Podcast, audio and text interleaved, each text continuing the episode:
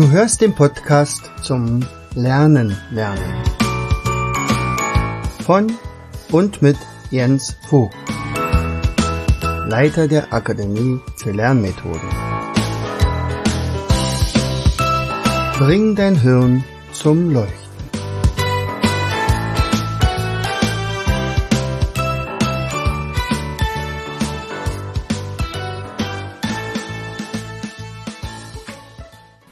Herzlich willkommen zu einer weiteren Episode unseres Podcastes Bring dein Hirn zum Leuchten. Ah, ich muss mich mal entschuldigen. Vorige Woche, da hatten wir etwas Panne. Also ich selbst war im Krankenhaus.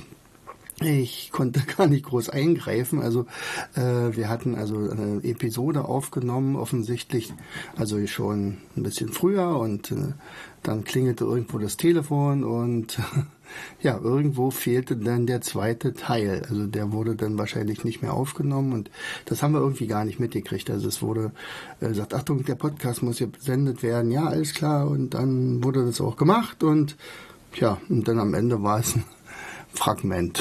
Tja, äh, tut mir leid. Ähm, manchmal passiert sowas. Also ich möchte mich dafür herzlich entschuldigen. Ähm, heutiges Thema ist Verantwortung. Verantwortung. Ähm, wir haben ja in letzter Zeit nicht die, sagen wir mal, die größten Anlässe, sich euphorisch über alles zu freuen. Ob das nun die Fußballweltmeisterschaft ist, ob das nun die Gaskrise ist, ob das nun äh, die Kosten für Energie sind, ob das äh, alle möglichen Dinge sind, die einen manchmal wirklich nur nerven. Und äh, man erwischt sich dann manchmal auch dabei, eventuell den einen oder anderen Schuldigen zu suchen. Nicht? Also bei der Corona-Geschichte natürlich war das die Regierung und die dann die Schulen geschlossen hat, also die ähm, Pflegeheime geschlossen hat und ach, all diese Sachen, das wollen wir gar nicht mehr aufrühren, aber man erwischt sich dabei immer wieder, nicht? Und dann sagt, naja, die sind schuld und die sind schuld. Am Ende, äh, tja, haben wir die Regierung gewählt. Also ähm, Alternativen gibt's ja manchmal nicht so wahnsinnig viele. Nicht? Also, und vor allen Dingen habe ich mich immer gefragt, äh, wie hättest du entschieden? Und ich bin manchmal sehr, sehr froh, dass ich nicht als Politiker, Politiker irgendwas entscheiden muss. Aber ähm, wenn man alles äh, runterbricht auf bestimmte Sachen, dann kommt man auf das Wort Verantwortung. Und da steht ja, steckt ja auch das Wort Antwort drin, nämlich die Antwort auf Krisen oder wie gehe ich mit bestimmten Dingen um, ohne jemanden die Schuld zuzuweisen, sondern für sich selber einzustehen, wie ich selber damit umgehen will. Und dabei ist mir eine wunderbare Geschichte in die Hände gekommen aus dem äh, von Jack Canfield, Mark Victor Hansen, das waren die beiden, die äh, Geschichten gesammelt haben, äh, und zwar in der Serie Hühnersuppe für die Seele. Und ich werde heute mal den Podcast dazu nutzen, einfach mal eine dieser Geschichten zu verlesen. Also die Geschichte heißt Die Gedankenkarte ist verfasst worden von Hannock McCarthy, also aus Amerika. Die Gedankenkarte. Alles kann einem Menschen genommen werden, nur eines nicht. Die letzte der menschlichen Freiheiten, die Entscheidung über den eigenen Weg. Und das war Viktor Frankl, der das gesagt hat. Ich muss zugeben, dass ich in meinen ersten College-Jahren ein Jugendlicher mit ziemlich viel Wut im Bauch war. Mein Zorn war diffus. So vieles an dieser Welt gefiel mir nicht. Mein Zorn war aber auch nicht zielgerichtet. Meine Eltern gefielen mir überhaupt nicht. Die Vorschriften, die Zurechtweisung meines Vaters erwursten mich ungemein. Angesichts begrenzter Geldmittel beschloss ich, ein College am Ort zu besuchen und jeden Tag zum Unterricht zu fahren. Eines Tages hatte ich mit meinem Vater ernsthaften Zoff. Ich fühlte mich von ihm kontrolliert und ich wollte meine Freiheit. Er hielt mich für aufsässig und versuchte, seine Autorität zu behaupten. Wir gerieten beide in Rage und schrien uns an. Ich stürmte aus dem Haus und verpasste meinen Bus in die Schule. Ich wusste, dass ich zu spät zum Pädagogikunterricht kommen würde, wenn ich den nächsten Bus nehmen würde. Das brachte mich noch mehr auf die Palme. Auf dem ganzen Schulweg kochte ich vor Wut und fluchte so vor mich hin. Ich bedachte meinen Vater mit den grimmigsten Gedanken. Wie viele Heranwachsende war ich in meiner Egozentrik gefangen. Ich war sicher, dass niemand sonst auf der Welt einen so schrecklichen Vater hatte und bei einem Streit so ungerecht behandelt worden war. Schließlich hatte mein Vater noch nicht einmal die Highschool abgeschlossen und ich war immerhin ein großmächtiger College-Student. Ich fühlte mich ihm dermaßen überlegen. Wie konnte er es wagen, mein Leben, mein Leben und meine Pläne zu stören. Als ich über den ausgedehnten Campus zu dem Gebäude lief, in dem unser Kurs sich traf, fiel mir plötzlich siebenteils ein, dass ich die zu erledigende Aufgabe nicht gemacht hatte. Eine Gedankenkarte. Das entsprechende Fach wurde von Dr. Sidney B. Simon unterrichtet äh, einem der ungewöhnlichsten Lehrer an der Schule. Seine Verfahren und Methoden waren einzigartig. Seine Benotungspolitik revolutionär, sein Unterrichtsstil unkonventionell. Die Leute redeten über Dr. Simon. In der ersten Unterrichtsstunde hatte Dr. Simon erklärt, jeden Dienstag bringt ihr eine DIN A5 Karteikarte mit, auf der oben euer Name und das Datum stehen.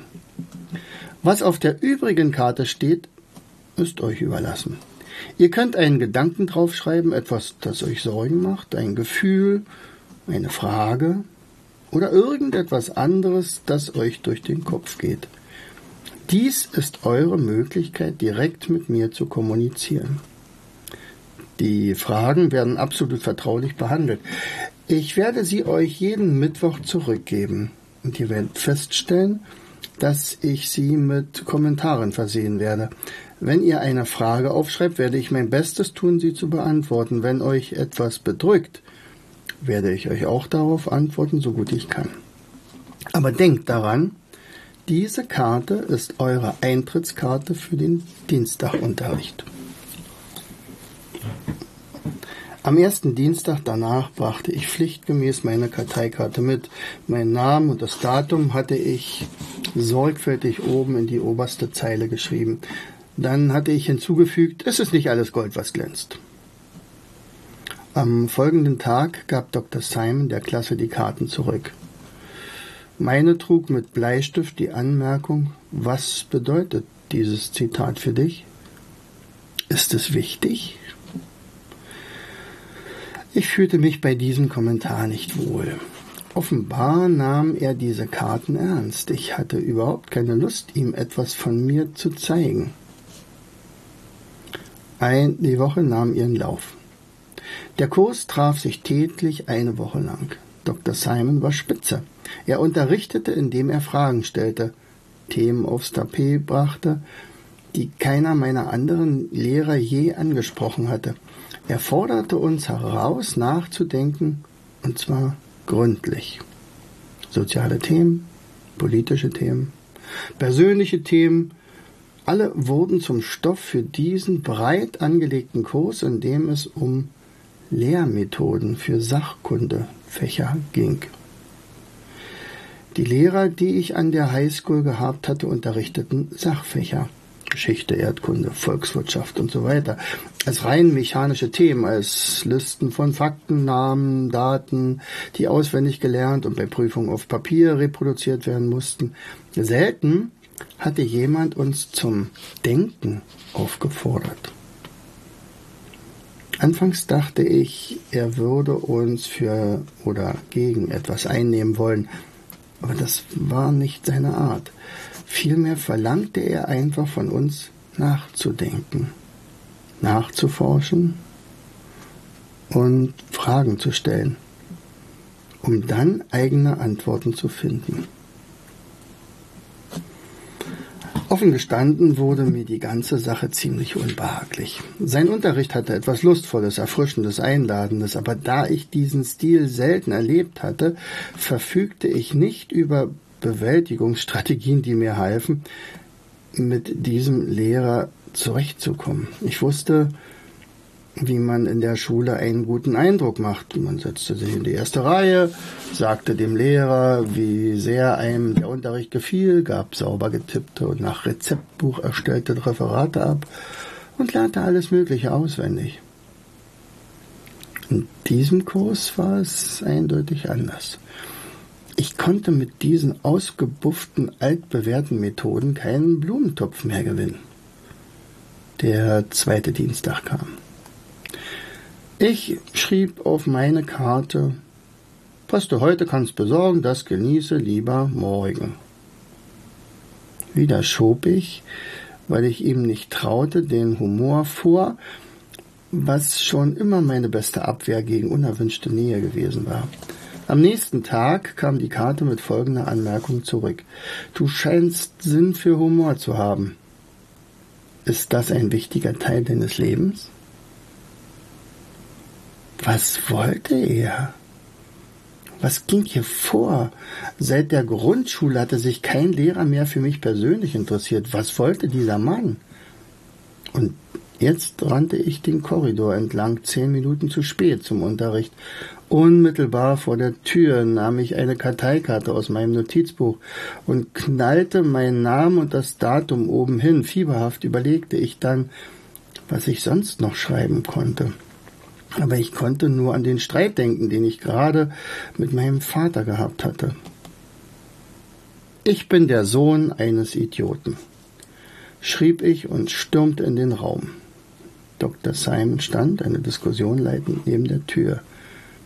Er sah mich an, streckte die Hand nach der Karte aus, ich gab sie ihm und ging an meinen Platz. Kaum dass ich saß, brach mir der kalte Schweiß aus. Was hatte ich getan? Ich hatte ihm diese Karte gegeben. Verdammt! Ich hatte nicht vorgehabt, das herauszulassen. Jetzt, jetzt würde er etwas über meine Wut wissen, über meinen Vater, über mein Leben. Vom Rest dieser Unterrichtsstunde blieb mir nichts in Erinnerung. Ich konnte nur noch an diese Karte denken. Von namenlosem Grauen erfüllt, schlief ich in dieser Nacht ziemlich schlecht. Welchen Sinn konnten diese Karten haben? Warum hatte ich ihm das mit meinem Vater mitgeteilt? Was wäre, wenn er Kontakt zu meinem Vater aufnehmen würde? Und überhaupt, wieso ging ihn das irgendetwas an? Ja, Mittwochmorgen kam und widerwillig machte ich mich schulfertig. Im Unterrichtsraum war ich früh. Ich wollte irgendwo hinten sitzen und mich möglichst gut verstecken. Der Unterricht begann und Dr. Simon fing an, die Gedankenkarten zurückzugeben. Wie es seine Art war, legte er auch meine mit der Vorderseite nach unten auf den Pult. Ich nahm sie auf und traute mich kaum, sie umzudrehen. Als ich mir die Vorderseite der Karte ansah, las ich in seiner Handschrift Was macht der Sohn eines Idioten mit dem Rest seines Lebens? Es war, als würde ich einen Fausthieb in den Magen bekommen. Ich hatte viel Zeit in der Cafeteria der Studentenvereinigung herumgehangen und mit anderen jungen Leuten über die Probleme schwadroniert, die ich wegen meiner Eltern hatte. Und die anderen hatten ähnliches Material beigesteuert. Niemand forderte den anderen auf, die Verantwortung für das eigene Leben zu übernehmen. Das Spiel Elternschelte hatte ganz eindeutig etwas Erleichterndes und war allgemein akzeptiert. Unsere Eltern waren an allem schuld. Wenn wir einen Test versauten, lag es an Mama. Wenn ein Studentenjob uns vor der Nase weggeschnappt wurde, lag es an Papa. Ich beklagte mich ständig über meine Familie und alle Kumpels nickten einsichtig. Diese Leute, die für mich das Schulgeld zahlten, waren doch bloß ein lästiger Haufen Verrückter, oder? Sidney Simons scheinbar unschuldige Frage hatte diesen Ballon angepiekst. Sie traf die Angelegenheit mitten ins Schwarze. Wessen Problem ist es? Wer ist für dich verantwortlich? An diesem Tag ließ ich den Studententreff sausen und ging, seltsam niedergeschlagen und geläutert, direkt nach Hause. Den ganzen Abend dachte ich über den Satz auf der Karte und über etwas nach, das meine Mutter gesagt hatte. Solange jemand Millionär ist, bezeichnet er sich als Self-Made Man. Aber wenn er in den Knast kommt, gibt er die Schuld dafür seinen gewalttätigen Eltern. Ich wünschte, ich könnte sagen, ich hätte eine magische Verwandlung erlebt, aber das war nicht der Fall. Trotzdem war Dr. Simons Kommentar tückisch. In den nächsten paar Wochen geisterte er immer wieder durch meinen Kopf. Wenn mir bewusst wurde, wie ich mal wieder meinem Vater für dieses oder jenes die Schuld gab, sagte er eine leise innere, sagte eine leise innere Stimme. Okay. Nehmen wir an, dein Vater wäre wirklich dieses miesmückenartige, diese miesmückenartige Gestalt, die du schilderst. Was meinst du, wie lange du damit durchkommst, ihn für dein Leben verantwortlich zu machen? Langsam und unerbittlich veränderte sich mein Denken. Ich hörte mich, wie ich ständig anderen Vorwürfe machte. Nach einer Weile wurde mir klar, dass ich mir damit ein Leben zurechtgezimmert hatte, in dem ich nicht die zentrale Figur war. Ich war das Objekt der Handlung, nicht ihr Subjekt. Das fühlte sich ja noch unbehaglicher an als alles, was ich in Dr. Simons Unterricht empfunden hatte. Ich wollte keine Marionette sein. Ich wollte agieren, nicht reagieren. Der Reifeprozess war nicht einfach und auch nicht schnell. Es dauert über ein Jahr, bis Leute merkten, dass ich die Verantwortung für meine Handlungen, Entschlüsse und Gefühle übernahm. Überrascht stellte ich fest, dass meine Noten in allen Fächern besser wurden. Die Zahl und die Qualität meiner Freunde nahm zu. Und auch mein Vater wirkte erstaunlicherweise sehr viel vernünftiger. Während dieser ganzen Zeit gab ich meine Gedankenkarten ab. Später machte ich bei diesem einzigartigen Lehrer einen weiteren Kurs. Ich strengte mich für ihn mehr an als in allen anderen Kursen, die ich je gemacht hatte. Jede, jede Gedankenkarte rief weitere irritierende Fragen auf den Plan, ein paar Jahre später wunderte ich mich selbst über meine Fortschritte. Vom bemühten Außenseiter wurde ich zu einem erfolgreichen Studenten und dann zu einem erfolgreichen Highschool-Lehrer. Statt ständig wütend zu sein und der notwendigen seelischen Arbeit in meinem Leben möglichst aus dem Weg zu gehen, war ich jetzt voller Energie, interessiert, zielstrebig und sogar froh. Auch die Beziehung zu meinem Vater verbesserte sich enorm. Statt seines Kontrollbedürfnisses sah ich nun sein Interesse und seine Fürsorge. Ich erkannte, dass seine Erziehungsmethoden zwar nicht glatt waren, aus seinen Absichten aber Fürsorglichkeit und Liebe sprachen. Die Streitereien gingen zurück und hörten schließlich ganz auf. Ich lernte meinen Vater als patenten, weisen und liebevollen Menschen zu sehen. Und all das hatte ich mit, hatte, hatte mit einer Frage angefangen, einer scheinbar unschuldigen Frage. Tja, Verantwortung. Verantwortung übernehmen für seine eigene Tat, für seine eigenen Entscheidungen. Genau das ist eigentlich auch unser Credo immer in der Akademie für Lernmethoden, Verantwortung zu übernehmen für unser Handeln. Wir könnten natürlich sagen, okay, die Schule ist schuld, dass das Bildungssystem einfach nicht funktioniert. Das ist so verkrustet. Andererseits ist es eine Chance für uns. Aber wir müssen natürlich auch was tun. Und dann kam diese Krise mit Corona. Wir durften keine Seminare mehr machen. Jetzt hätten wir ohne Ende auf die äh, Regierung schimpfen können. Wir haben es nicht gemacht. Wir haben alle Seminare in Online-Kurse verwandelt. Es war eine sehr große Arbeit. Es waren über 800 Videos, die wir gedreht haben. Aber dann war das fertig. Und tatsächlich haben wir ähm, dadurch nicht mal äh, Verluste eingefahren, sondern sogar Gewinne. So viel Gewinne, dass wir uns getraut haben, umzuziehen aus einer 80 Quadratmeter großen, aus einem 80 Quadratmeter großen Büro in ein 500 Quadratmeter großes. Und es hatte alles gepasst. Also wir hatten, hätten locker übrig gehabt. Und dann kommt die nächste Krise. Einerseits die Inflation. Menschen sind zurückhaltend, sagen, okay, wir müssen erstmal gucken, äh, dass wir genug zu essen haben, dass wir unser Gas bezahlen können, dass wir unser Strom bezahlen können. Das heißt also, unsere Umsätze sind dramatisch zurückgegangen. Natürlich dürfen wir jetzt wieder Seminare machen, aber das heißt nicht, dass uns die Leute äh, die Bude einlaufen. Ganz einfach deswegen, aus diesen Gründen. Also sagt, ah, der Weg bis zu euch, jetzt kostet das alles viel mehr, der Sprit ist viel teurer geworden. Ja, Gleichzeitig sind unsere Kosten explodiert. Es war klar, dass wir äh, viel, viel mehr äh, Miete zahlen werden. Das ist klar. Das wussten wir. Das haben wir auch so kalkuliert. Und hatten wir auch noch einen Puffer eingesetzt. Er sagt, die Betriebskosten können wir noch nicht einschätzen.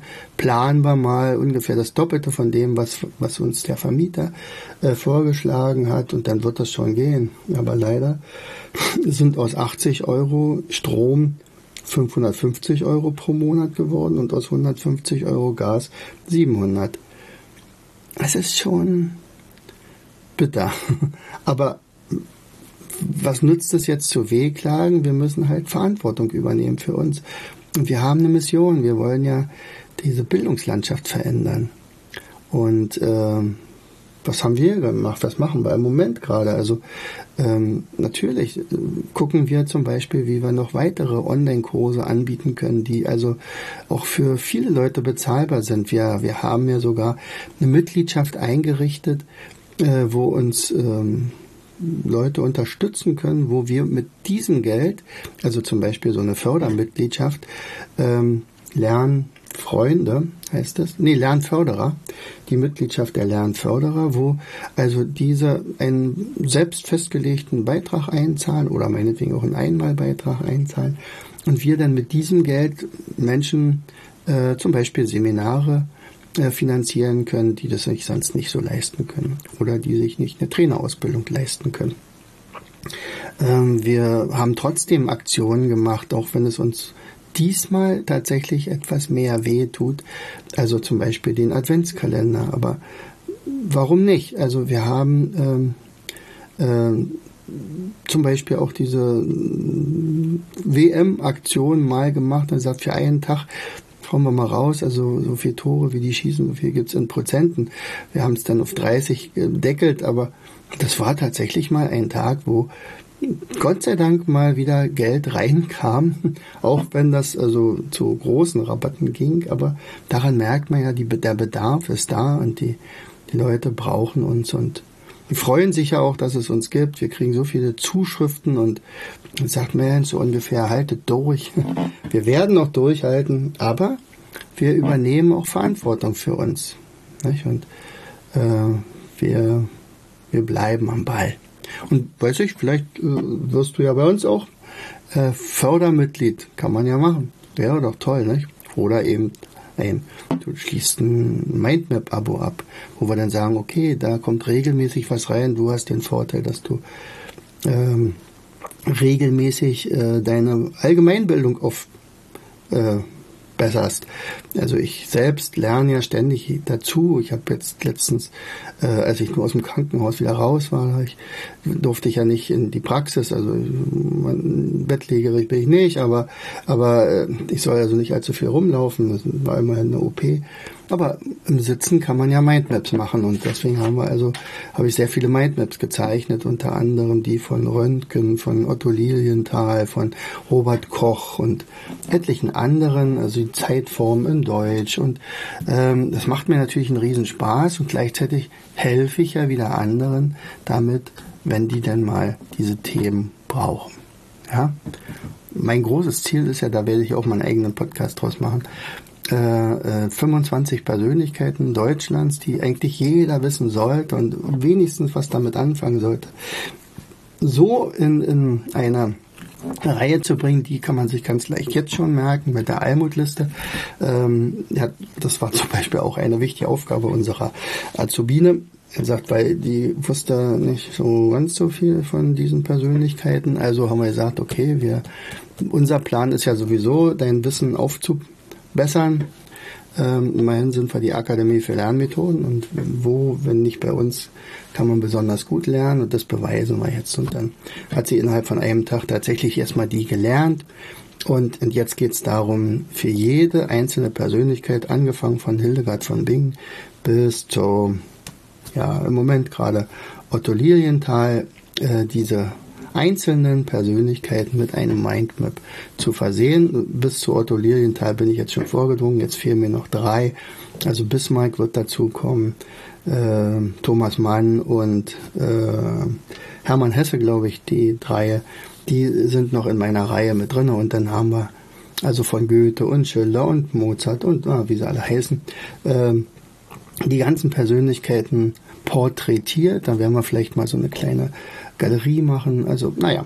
Also äh, auch hier, selbst wenn man angeschlagen ist, äh, kann man ja was tun für die Bildung der Menschen und deswegen übernehmen wir eigentlich jeden Tag unsere Verantwortung und so halten wir es mit allen unseren Mitarbeitern, äh, wo wir jetzt eine schöne Weihnachtsfeier gemacht haben.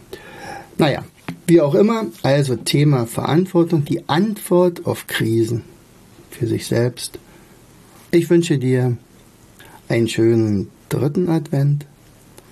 Herzlichst, dein Jens. Du hörtest den Podcast Das Lernen lernen. Bring dein Hirn zum Laufen. Von und mit Jens Vogt, Leiter der Akademie für Lernmethoden. Gerne lade ich dich ein, uns auf unserer Seite zu besuchen. Klicke einfach auf www afl-jv.de. Hier findest du weitere wertvolle Hinweise, die dein Lernen leichter machen.